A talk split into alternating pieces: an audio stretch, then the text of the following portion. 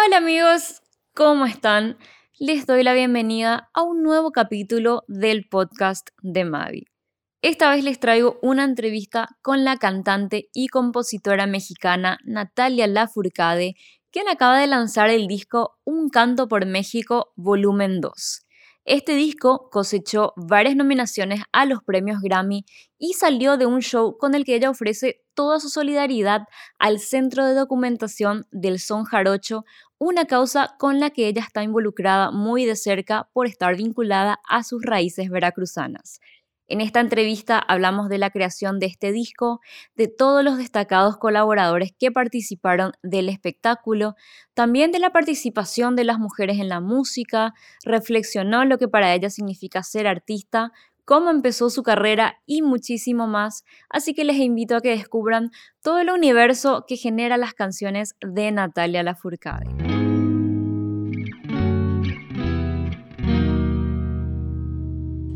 Hola. Hola, hola. Hola Nati. ¿Qué tal? ¿Cómo estás? Muy bien, ¿y tú? Bien, súper bien. Súper feliz porque es la primera vez que hablas con Paraguay. ¡Ay, qué padre! Pues igual, por fin. ¿Verdad? Totalmente. Bueno, eh, antes de, profundizar en, esto que nos encuentra hoy, yo primero que nada quería, quería preguntarte cómo te sentís eh, en este momento en que por fin salió el, volumen 2 de, Un canto por México? Me siento liberada, me siento feliz, me siento este, con las emociones a flor de piel, o sea, todo vivo. Sí. Eh, pero principalmente muy orgullosa, muy, muy contenta con el trabajo que hemos hecho, la verdad. Claro. Muy muy afortunada, agradecida. Eh, pues puras cosas lindas, la verdad. Sí, ha sido un proceso maravilloso. Sigue siendo todavía. Claro. Bueno, sin duda es, es un disco maravilloso, igual que el anterior y los anteriores, que, bueno, según lo que, lo que escuché, es como que sigue marcando un camino que tomaste desde hace tiempo, que es el abrazo a las tradiciones, a las raíces, y acá ofreces todo tu respeto a los cojolites, también antes a los macorinos. Eh, estás involucrada en la reconstrucción del Centro de Documentación del Son Jarocho. Por eso, ¿cómo es tu vínculo con, esta raíz mexicana, obviamente veracruzana, y por qué decidiste tomar este camino con tanta fuerza? Pues yo creo que entre el gusto y lo tanto que disfruto de esta música y también un poco las cosas, cómo se vinieron presentando, ¿no? O sea, cuando decidimos que íbamos a reconstruir el centro de documentación de Son Jarocho, no sabía yo eh, lo que implicaba realmente, ¿no? O sea, como que sí, yo creo que no sabía en lo que me estaba metiendo y ha sido una cosa de ir poco a poco aprendiendo y entendiendo que los grandes proyectos pues se van haciendo a su tiempo, ¿no? Se van, se van tejiendo con, con, el tiempo, con las relaciones, con el trabajo en equipo, el trabajo en comunidad. Pues así ha sido. Entonces, em, pues ha sido muy bonito, la verdad. O sea, eso me ha llevado a, ser testigo de, de, cómo se hace un disco en comunidad eh, con una gran, gran Em, pues gran cantidad de músicos y músicas talentosos, increíbles, que vinieron a poner su talento y, sus mundos, ¿no? Un canto por México es un, es un proyecto que, que está entrelazando universos, ¿no? O sea, se enredan desde géneros musicales que a lo mejor o sea, bueno, es difícil encontrar que en un disco se mezcle un son jarocho con un ranchero. Es, es como, como, que eso no pasa, pero sin embargo, en Un Canto por México sucede en esta fiesta, digamos, en este fandango que hacemos, sucede esa mezcla de mundos, ¿no? Instrumentos, artistas, invitados, duetos, todo, eh, todo con la intención de poder reconstruir un espacio con la consigna de la reconstrucción desde el respeto, desde el amor, desde la empatía, desde el, desde el encuentro ¿no? de, todos estos mundos. Entonces, pues es un proyecto especial, ¿no? o sea, sí, inevitablemente se convierte en un proyecto que me marca, en la vida y, y, que, me, que de muchas maneras me va enriqueciendo también. Claro, totalmente. Además, bueno, en este centro yo sé que no solo se difunde y se aprende música, sino que hay como un conocimiento más allá que implica eh, capacitaciones en la industria textil, la alfarería, el arte culinario y, otros saberes ancestrales, bueno, sabores también del pueblo veracruzano. ¿Por qué eh, es importante para vos que, que en general no mueran las tradiciones y sobre todo seguir educando también? Bueno, porque yo creo que ahí existe mucha información que, necesitamos para, para seguir fortaleciendo nuestro, nuestro tejido humano, nuestro tejido social, o sea, vaya, toda esta información que se va traspasando de generación en generación, no debe morir, o sea, hay sabiduría ancestral, hay, hay sabiduría, conocimiento, el lenguaje, el conocimiento de nuestros abuelos, de nuestras abuelas, hay que, hay que, hay que atenderlo, hay que escucharlo, hay que incorporarlo en nuestra forma de vivir. Y el, trabajo de las comunidades en el campo también es, muy bonito también ver el respeto que existe por, por la tierra, por la, naturaleza, em, por apoyarse unos en otros. Yo siento que estamos en, en el riesgo de que el mundo que vivimos se, nos separa, ¿no? Como que no nos permite vernos, o sea, no, no permite justamente que volteemos a ver estos mundos que son tan diferentes, que son tan diversos, pero que, que unos enriquecen otros, sin duda, y, y, al contrario, se empieza a ver como esta lejanía, esta, nos olvidamos todo lo que sucede para que plato de comida llegue a nuestra mesa, o sea, se nos olvida de dónde viene todo, ¿no? Claro. Todo está conectado, ¿no? Y, y en estos lugares, en lugares como Jaltipan, la música, el arte, la cultura, eh, se vuelven una medicina importante para la comunidad, se vuelve una cosa que se hace todos los días y que con eso la comunidad se mantiene a flote, ¿no? Sí.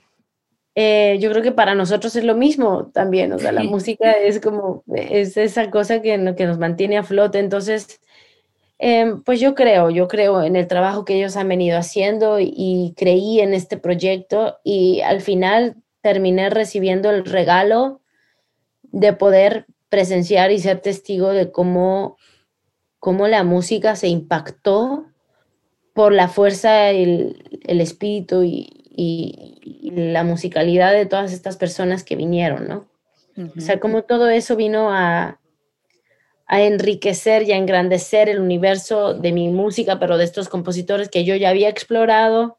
Sí. Pero pues de todas estas canciones, como todo, todo, como todo tomó como una fuerza extra, ¿no? Una segunda vida con el espíritu y la fuerza de esta gente, ¿no? Claro, justamente eh, me lleva a pensar que con, este concierto y estos discos presentaste nuevas versiones de, temas tuyos y sobre todo la reversión de Tú sí sabes quererme, que es la que hiciste con Rubén Blades y, y Mare Advertencia, es como que esta canción tiene una nueva relectura, porque Mare eh, ella imprime como unas rimas que, hablan de amor propio. Dice que cuando compartimos el amor, este crece con el universo. ¿Pasaste personalmente por ese proceso también de, ir descubriendo el amor propio? Totalmente, totalmente. Como que mm, a mí me encantó que Mare tocó un tema que hoy en día es muy importante recordarlo, ¿no? Y recordar eso entre mujeres también, porque venimos como afectadas por muchas situaciones, ¿no? Es importante fomentar, cultivar. La primera semilla que se siembra es la del amor propio en uno, dentro de uno. Tenemos que amarnos realmente, porque es la única forma en que podríamos soñar y que las cosas cambien en el mundo allá afuera, ¿no? Comenzando por el amor propio, comenzando por ese amor y esa comunión con uno mismo, ¿no? Y eso se expande y eso se, transmite y eso se va hacia el universo. Pero ahí cuando ya tú conectas con, con amor propio, es que también logras ver al otro, reconocerte en el otro y reencontrarte en el otro y, generar esta, esta, esta parte de la empatía que es tan importante hoy en día, ¿no? Yo creo que hoy en día, eh, como seres humanos, estamos en medio de un proceso de evolución donde entonces te das cuenta que hay tanta diversidad y que somos tan distintos, pero a la vez tan similares, pero somos diferentes. Somos un mundo, cada quien tenemos un mundo, un universo, una forma de ser, algo que nos distingue que, del otro. Y eso es una maravilla. Sí. Entonces, eh, qué importante hoy en día poder voltear hacia afuera y decir, hay tantos mundos dentro de nuestro mundo y todo está conectado y es maravilloso. Entonces, empecemos a, vernos, a respetar, a saber por qué está pasando el otro y darnos cuenta de que todos desde nuestro lugar de alguna manera afectamos ese otro mundo. Desde lo que comemos, lo que pensamos, lo que hacemos, todo afecta a otro mundo allá afuera. Entonces, eh, no sé, la música se ha vuelto como en, un arma, ¿no? Como en un arma para, para, para, digo, como que en, mi, en mi parte, eso es lo que yo puedo hacer, música. claro, pero... Obviamente dices, bueno, hagamos, hagamos algo que, nos sacuda y que, que, nos conecte, ¿no? Y que nos haga despertar y que nos haga un poco hacer, tener un viaje completo, ¿no? En, en, en, lo que está pasando, ¿no? En nuestra vida y en nuestro mundo ahora, ¿no? Claro, justo eh, también en esta canción decís que, hay tanto odio en el mundo y me viene un poco a la mente que en el volumen 1 incluiste un derecho de nacimiento, que es un tema mm. que ya escribiste en 2012, casi 10 años atrás, lo mm. relanzaste en 2018 en Musas 2, pero lo habías escrito en apoyo a, a, la revolución estudiantil de la primavera mexicana y a hoy es como que la canción sigue teniendo el mismo significado porque tenemos en cuenta lo que está pasando en Colombia, en Chile, hay otros países en conflictos sociales. ¿Cómo, cómo es tu relación también con, con esa canción en especial y con el poder que tiene la canción también dentro de lo social? Pues me da gusto, me da gusto haber podido em, organizar la, la información de la gente, ¿no? O sea, me da gusto haber podido organizar el canto de la gente, el, grito, el, la protesta y la marcha de la gente en una canción. Em, repito un poco lo que decía antes, creo que, creo que mi, mi activismo es la música y está dentro de la música, porque es donde me, probablemente mejor la, sea la mejor versión que pueda yo hacer. O sea, no sabría cómo hacerlo en otro espacio. Tampoco creo que tengo las herramientas para hacerlo en otro lugar que no sea la música. Entonces, canciones como Un Derecho de Nacimiento, pues es la voz colectiva, es la voz del mundo, es mi voz, por supuesto, pero también es la voz de mucha gente. Entonces, pues sí, o sea, me da, me da gusto, me hace como querer cada cuanto poder aportar, poder seguir aportando de una u otra manera en esos mensajes que, que toman tanta fuerza cuando tienen un canto, ¿no? Cuando tienen una música, una guitarra detrás, cuando tienen un ritmo atrás, cuando se vuelve un coro a, miles de voces, ¿no? Toma mucho más fuerza. Claro. Y la fe. Sí. Que, que, importante no perder la fe y no, no perder la esperanza de que podemos podemos hacer algo, ¿no? Yo creo que sí se puede, ¿no? Entonces, pues la música ayuda. Claro, además, eh, pienso que sin duda la pandemia vino a generarnos un montón de, cuestionamientos también y no sé si crees que incluso sin pandemia, mucho antes, eh, estas cosas ya estaban ahí y hay como esa necesidad de, de reconectarnos con nosotros mismos ahora o la búsqueda de la sanación del espíritu, el cuidado de la mente y otras cuestiones, ¿verdad? Pues eh, atravesar por una pandemia es terrible. Ha, habido gente que ha sufrido mucho, gente que ya no están aquí. Sí. Gente que ya no están aquí igual que no fue porque tuvieran COVID o, sí. ¿no? O sea, que igual no están acá es increíble, o sea, han sido dos años de mucha pérdida de gente, ¿no? Eh, mm, en, muchos lugares podemos escuchar esto que, que se dice de que hay que atravesar el dolor para poder renacer, para poder estar bien, para poder como encontrarse también con uno, o sea, que es el dolor, el transitar el dolor es necesario también para evolucionar, ¿no? Es fuerte pensarlo y es fuerte decir que, uff, pero bueno, en mi caso, si veo en mi vida, ha sido de, de, las, de las épocas más dolorosas que me he levantado más fuerte y más segura de para dónde continuar y, con, fundamentos mucho más enraizados y, con una estructura mucho más sólida, ¿no? De mí misma, ¿no? Entonces yo creo que la pandemia, si a algo nos empujó a los seres humanos, es aunque, aunque sea tantito, tuvimos que vernos al espejo, aunque sea tantito, tuvimos que decir, ¿qué pasa conmigo? ¿Qué pasa dentro de mí? ¿Qué, ¿qué soy? ¿Qué, hago acá? ¿Qué, ¿Para dónde? O, o, de decir, mi vida es un asco, o mi vida es una maravilla y valorarla, o, o, pero nos hizo abrir los ojos no hacia afuera, hacia adentro. Y es que es, es lo más, o sea, es ahí, donde tenemos que comenzar en despertar la mente, en despertar el, alma, en, en, estar en contacto con nosotros, para, para organizar, organizarnos, ¿no? Para poder organizarnos con el mundo después, para valorar un buen de cosas. Es mucho más simple, ¿no? En realidad. Este, yo creo que la pandemia fue muy dolorosa, el encierro ha sido doloroso, ha sido confrontador también, pero a lo mejor era necesario, no sé. Claro. bueno, y también en, el tema Nada es verdad, que, escribieron los cojolites y que está en, este nuevo álbum, yo no sé qué relación hay también con, con esto que decís de, cambiar una verdad que, ya conocías, eh, ya sea desde la televisión o que nos dijeron eh, cuando éramos niños, como esperando que, nos alienemos con el mundo. O sea, ¿cómo, es entonces esa verdad? La verdad, según vos, eh, tu verdad misma, ¿verdad? Que, debieras esperar y empezar a trabajarla individualmente y luego eso en comunidad, como la verdad de, cada uno. Sí, yo creo que es, esta canción nos, nos hace como pensar, ¿no? Estos, temas que te ponen a pensar y decir,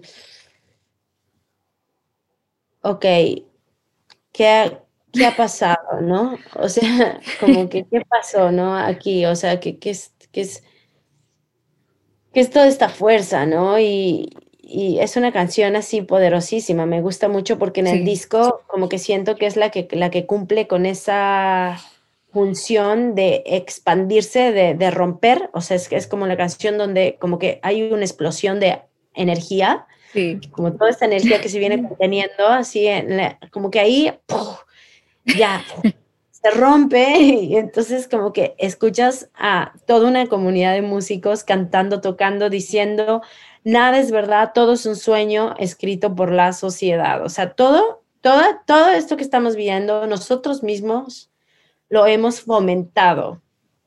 Es muy fuerte y muy doloroso verlo, pero es así. O sea, vivimos expuestos a una realidad, a una cosa, de todo un sistema que tiene, son capas y capas y capas de cosas que, están relacionadas con cómo vivimos, ¿no? Como humanidad. Y es, es un desastre, todo está patas para arriba, o sea, volteas a ver y dices, ¿para dónde? ¿Para dónde le damos? ¿Cómo, cómo le hacemos? ¿No? Sí.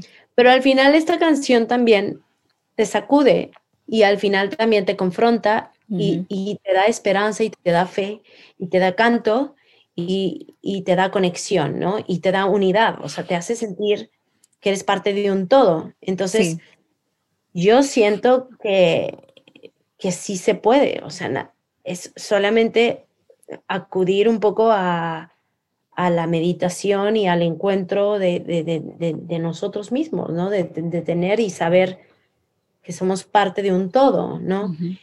Y eso hace esta canción, o sea, esta canción como que te da, te da eso. ¿Y por qué terminó siendo una canción como estas, el, el, sencillo, y por qué terminó en este disco? Pues porque la naturaleza de este proyecto viene de todo esto que estoy diciendo, ¿no? O sea, en nuestro campo, en nuestro campo que es la música, que es lo que cantamos, pero en también lo, todo lo que está vinculado en ella, ¿no? O sea, este, toda la información, todos los mensajes que se están dando en esta música, pues considero que sin haberlo realmente mentalmente planeado, así como de esa forma en un principio del proyecto, el mismo proyecto solito fue revelando ese espíritu y esa fuerza y esa magia, ¿no?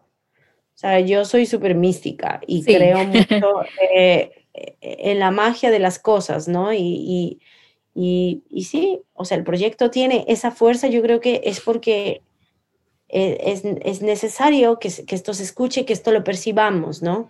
Por eso, eh, qué importante traer una, una, una persona como Mare Advertencia, ¿no? O sea, ella está haciendo una labor tan importante en su comunidad que en el momento en el que yo lo veo y digo, ay, pero este es un artista emergente que, que, que la tiene muy clara y que lo está haciendo y que lo que ella está eh, eh, compartiendo es muy importante. Y entonces en este proyecto tiene que estar ella, porque lo que ella vaya a traer va a ser importante, ¿no? En el todo una Silvana Estrada, lo, que, lo que ella está escribiendo, lo que ella está componiendo, cómo, cómo puede conmovernos, ¿no? Lo, lo, que ella pone en sus letras, en su música, es como, ella tiene que venir, tiene que, tiene que estar aquí. Es un, es un poco como ese, ese es el trabajo que hay que ir haciendo nosotros, ¿no? Sí, totalmente. bueno, justo, es voltear a vernos, es voltear a vernos y decir, oye, lo que tú estás diciendo está buenísimo, ¿Cómo te ayudo para que lo puedas compartir a más gente? Ay, yo tengo esto para decir, ¿cómo me ayudas? ¿Cómo nos ayudamos unos a otros? Pues no, no se trata del crecimiento individual, o sea, es bueno crecer individualmente, por supuesto, pero al final tu crecimiento individual va a impactar colectivamente, ¿no? Entonces, este es para mí es maravilloso ver esto, toda esta información que te digo, ver cómo lo asocio a la música. Es como, qué maravilla. O claro. sea, la música, ¿no? Ahí, eh, es, así es como yo puedo. Claro, sí, hay, eh, es, muchísimo y también eh, justo hablabas de, Silvana Estrada, de Mare y de, no sé, hace poco hablaba con, con Jimena Sariñana y me hablaba también de, de los logros tan representativos de, de, las mujeres en la escena. Había hecho un video eh, con un equipo lleno de mujeres, o sea, eh, no por nada, pero no había ningún hombre, es como demostrando nomás también que, que en todos los estamentos de, de, la producción, no solo adentro del escenario, sino también abajo, eh, hay también mujeres, ¿verdad? Y, pero ella me dijo que le costó un montón encontrar productoras, ¿verdad? Camarógrafas, y fue como reuniendo y, y, plantea también como que hay mayores retos que tenemos todavía las mujeres. No sé si vos podés identificar también algunos, porque sin duda creo que te ha pasado a lo largo de, tu carrera también. Sí, pues yo creo que mm, apoyarnos, es importante apoyarnos y también es importante mm, sensibilizar en ambos campos, o sea, en, eh, en cómo, bueno, están, o sea, tanto mujeres como hombres tenemos que voltear a, vernos, ¿no? O sea, tiene que haber un reencuentro, ¿no? Y todo lo que queda eh, entre nosotros también, o sea, porque hoy en día la humanidad está cambiando hacia todas direcciones, ¿no? O sea, ya no solamente es como antes lo veíamos, o sea, todo está cambiando. Y entonces es reconocernos, siento, como seres humanos y es apoyarnos y decir, bueno, venimos de, ver cómo a la mujer no se le ha dado este, esa igualdad, es, o sea, cómo no se le ha dado los espacios, no se le ha dado el chance en tantos ámbitos. Vamos, pues vamos a abrir, ¿no? Es un poco como decir, bueno, vamos a ser conscientes de esto y vamos a abrir, vamos a empezar a generar que los trabajos colectivos y los equipos sean mucho más equilibrados y en donde tengamos a todo el mundo feliz, ¿no? O sea, como que podamos unir lo que todos sabemos hacer, ¿no? Y, y creo que es un proceso también que estamos viviendo y, y, que es muy bonito ver cómo ya está presente, sí. cómo ya se charla, cómo se habla de estos temas y, y vemos de qué manera solucionar los que podemos, ¿no? Los que podemos hacer algo, pues ahí estamos. Claro. Bueno, y en esto de, de buscar tu verdad también, eh, ¿te fue pasando en lo musical? Por ejemplo, eh, siempre me pongo a pensar, siempre dije, si algún día hablo con Natalia, en preguntar, ¿cómo fue el momento en que, en que decidiste tomar otro rumbo distinto, digamos, al que esperaba de vos? Eh, la discográfica, por ejemplo, luego del rotundo éxito que fue en el 2000. O sea, yo supongo que, que esperaban que te subas a la ola, pero según vi en, en, este documental de Netflix, fue como abrumador para vos y, y decidiste encerrarte a pensar, eh, a lo que iría como en contra de, de lo que dictan la, las reglas de la industria, digamos. Eh, Así que pienso que, que, fue tu proceso, ese encierro para, para, buscar una verdad también. Sí, yo creo que para mí siempre mi carrera ha sido, ¿me subo a la ola o qué hago? y siempre termino subiéndome a la ola a mi forma, a mi ritmo, con mi lanchita, así como, como a mis posibilidades, ¿no? O sea, como que también me he dado cuenta que mi verdad es ir a mi tiempo, ir a mi paso, ir a mis inquietudes, ir a mi honestidad y a mi transparencia y a mi búsqueda. Entonces, sí, curiosamente han habido, o sea, han habido aspectos que me han sorprendido porque, porque muchas veces no, las cosas no las estoy haciendo por un fin sumamente eh, calculado, ¿no? Como, eh, claro, voy a hacer esto y esto me va a hacer esto y esto va a hacer que pase esto, como que eso no, no ha estado presente en la forma en la que voy, ¿no? Sin embargo, han pasado cosas que han sido como, uh, ¿qué? No, no, de verdad, así como, wow. Y, y, ha sido muy bonito, muy bonito y muy mágico también. Sí. Eh, entonces, no sé, o sea, como que creo que, o sea, creo que a estas alturas me doy cuenta que siempre voy a querer trabajar con música de una u otra manera. Y también a estas alturas he aprendido que todo es muy relativo, todo siempre es muy contrastante. Nunca sabes cuándo le va a ir bien una canción o no, cuándo te va a, dar una sorpresa. Es que no hay manera de medirlo, al menos en mi campo. Sí. No funciona mucho de esa manera. Entonces, pues ya me siento tranquila porque digo, bueno, pues seguiré haciendo lo que necesite hacer, lo que me mueva y iremos viendo sobre la marcha cómo reaccionar ante una u otra reacción después de lo que hago, ¿no? Porque siempre es como, ok, está dictando por aquí, vámonos por acá entonces, ¿no? Como que también me he convertido así, o sea, trabajo de esa manera, es como el proyecto está dictando que hay que hacer un auditorio de miles de personas o el proyecto está dictando que hay que hacer un teatro. Claro. Y no pasa nada, ¿no? Como, sí. Ajá. Bueno, creo que ya, ya nos estamos quedando sin tiempo y perdona a todo el equipo si me pasé un poquito. Pero... No, cero, cero. Si quieres hacer una más, eh, cortita, estamos súper. Dale, hay, hay, algo que, que, bueno, para mí es inevitable pensar en, en tu camino y, y, desde que empezaste. Y también dije que si algún día tuviera la oportunidad de preguntarte si, en, vos existió, no sé si una chispa que hizo que, que, la música se encienda dentro de vos, no sé si un momento específico de, de tu infancia o fue algo gradual, porque sé que le tenías a tu padre con quien grabaste un disco, un documental, también a tu madre que te llevaba a los conciertos. Así que, ¿cómo, cómo fue ese momento de, de, encuentro tuyo, no sé si consciente o inconsciente, con la música? Yo creo que fue mi accidente, fue, yo creo que fue el accidente que tuve a los seis años, porque ahí realmente como que generé un vínculo con la música. Sí. Generé algo.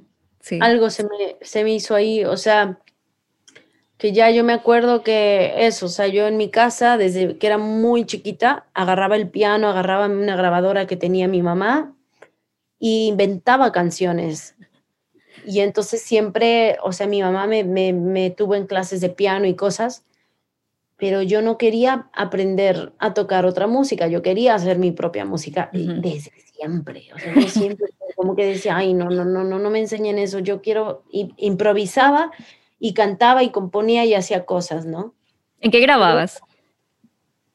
¿Eh? ¿En qué grababas? Eh, en una grabadora, pues de esas como de, de cassette, Ajá. de estas como así. sí. Mi mamá tenía una de esas y con eso grababa. Y entonces yo jugaba, o sea, y, el accidente lo asentó la música en mi vida. O sea, la, la, la convirtió como en un...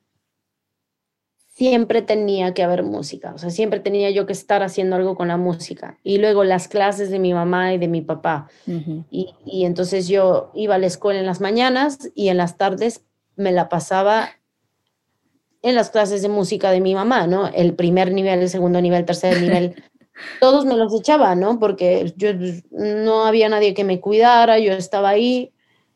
Y entonces generé ese vínculo, ¿no? Generé un vínculo ahí como, sí, mi propio vínculo con la música. Claro, tu religión. Así es. Bueno, Natalia, de verdad, un honor para mí hablar contigo. Eh, te confieso que soy admiradora de tu música desde hace muchísimo tiempo y como nunca viniste a Paraguay todavía, fui a verte a Buenos Aires en una oportunidad en la trastienda. Qué bien, estuvo increíble ahí. Qué, energía, qué concierto más bonito. Claro, recuerdo que estabas con fiebre y todo, igual saliste a tocar, así que eso solamente habla bien, muy bien de, de vos. Y nada, te agradezco un montón por, por incluir a Paraguay en, en, tu agenda y ojalá que, qué sé yo, en el eventual momento en que pensemos que esto termina, puedas llegar acá también. Que así sea. Ojalá que sí. Muchas gracias. Muchísimas gracias. Te mando un abrazo. Muchísimas gracias a ambas. Gracias, gracias, gracias. Saludos, que estén bien. Grande. chao, chao.